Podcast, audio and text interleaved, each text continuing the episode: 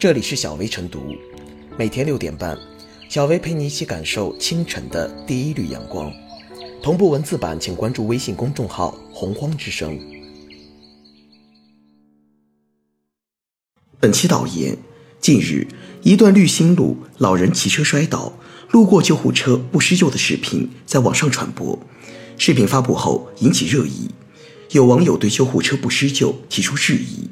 三月二十二日。四川乐山市市中区妇幼保健院官方微信发布关于救护车不施救视频的情况说明，回应称，着急送血救人，因随车人员不是医护人员，所以没有及时给予救助，向伤者及其家属表示歉意。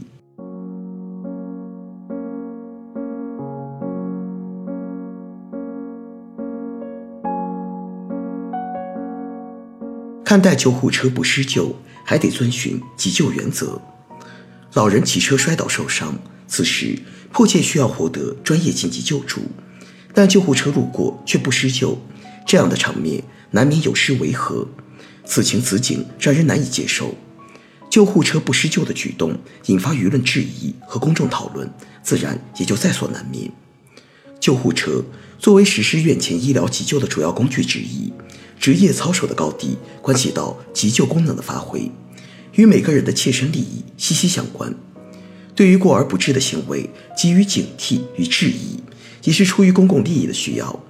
除了对救护车是否坚持职业规范的合理性质疑外，还有出于一系列救护车见死不救行径的非理性质疑。受急救车外包和黑救护的隐性存在，牟利性行为带来了整个急救行业的混乱。二零一五年十月二十一日晚，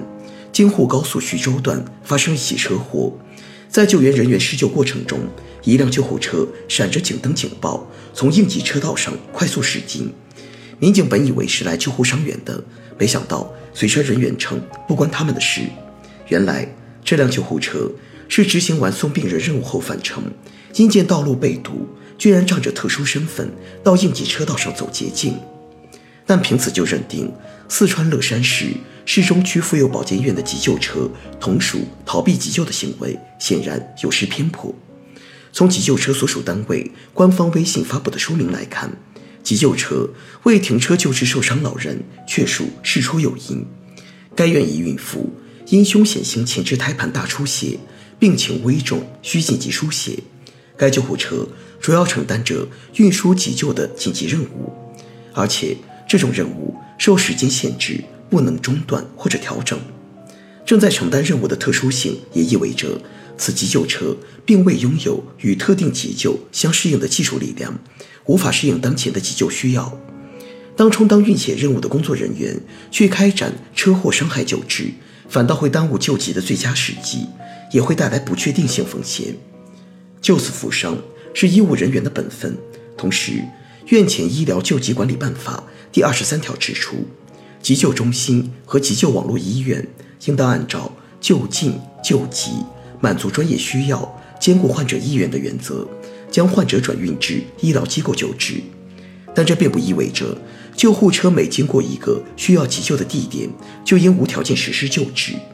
恰恰相反，其应遵循最基本的操作流程与技术规范，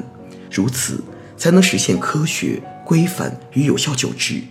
一方面，由于救护车的出勤执行任务都有出车归车的时间和路径要求，以便于接受考核而避免公车滥用；同时，也便于指挥中心集中统一调度，防止自行其事下的秩序混乱。另一方面，幺二零在接到救助电话后，即与患者形成了一种预约关系，幺二零必须履行相应义务，否则会造成违约。在执行任务的急救车正在履行预约职责，不应受特殊情况而终止。患者的生命权都具有一致性，厚此薄彼或者先此后彼都不符合公平原则。从这一点来说，正在开展送血任务的急救车以继续执行完任务作为第一要务，无论从情感上、道义上还是规范上都并无不妥，因为。必须以急救原则作为合理性的判断标准如此才能实现理性的监督防止规范化的急救原则被破坏。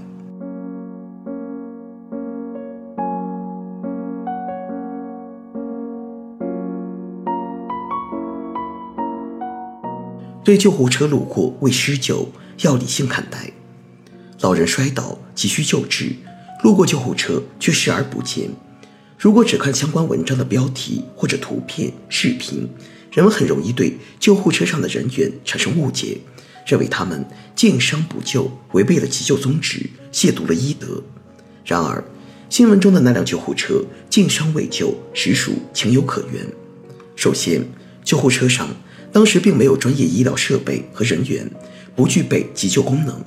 同时，该救护车还承担着为大出血后病情危重、急需输血的孕妇送血的紧急任务。此外，救护车司机遇到伤者后已立即停车，并拨打了幺二零急救电话。可见，这辆救护车并非见危不救。救护车是院前医疗急救的特种车辆，承担着运送病人和护送急救药品等任务。在发生重大疾病和伤害后，救护车在最短时间内完成急救任务的同时，也必须遵循急救的工作原则，比如。为便于幺二零急救指挥中心的统一集中调度和管理，一般对救护车出车归车的时间和路径等都有要求，不能随意改变。因为幺二零急救指挥中心在接到患者求助电话、派出救护车后，即与患者形成了一种契约关系，救护车必须完成急救任务，否则会造成违约。因延误造成患者严重伤害或死亡的，还要承担一定的民事赔偿责任。并且，在医疗急救的实务中，各医院急救车辆中医务人员的配备也有所不同。比如，一些妇幼等专科医院的急救车辆，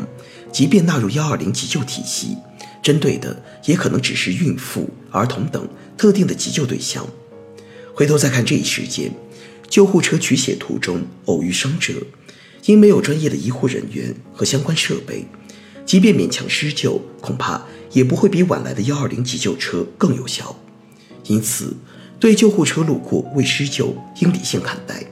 一方面，公众应尽可能了解院前急救常识和规定，而不是人云亦云的加以指责，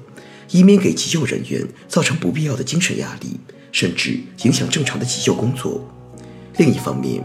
针对见伤未救现象，有关部门需对急救规则进行补漏升级，比如。明确救护车在偶遇伤者时的处置规则等，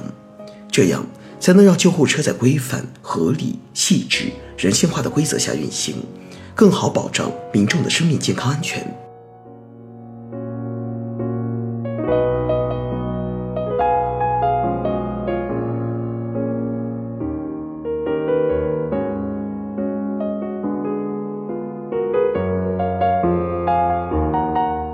最后是小薇复言，老人骑车摔倒，救护车路过却不施救。误会的背后是这辆救护车只是在执行送血任务，车上没有救护人员和设备。在大多数民众的心目中，不管是什么性质的救护车，只要路遇急症患者而不救，就与救护二字不符。即使救护车不施救的理由再充分，这样的场景。也会给人以较强的冲击力，让人难以理解和接受。要避免类似事件再次发生，院方可在外观、名称等方面对不同用途的救护车加以明确区分，这样既可确保院前急救获得更多资源，又能避免公众误解。